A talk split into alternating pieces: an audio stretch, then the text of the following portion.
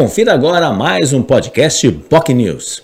E no Jornal em Foque desta segunda-feira, 4 de setembro, nós contamos com a participação, a presença da procuradora do município de Cubatão, Paula Ravanelli, que é pré-candidata do PT, Partido dos Trabalhadores, à Prefeitura de Cubatão em 2024. Na pauta, diversos temas, entre eles a candidatura de Paula Ravanelli, suas prioridades e desafios que vai enfrentar se eleita for prefeita de Cubatão. Falamos também sobre judicialização da política, entre outros temas relevantes. Não percam, portanto.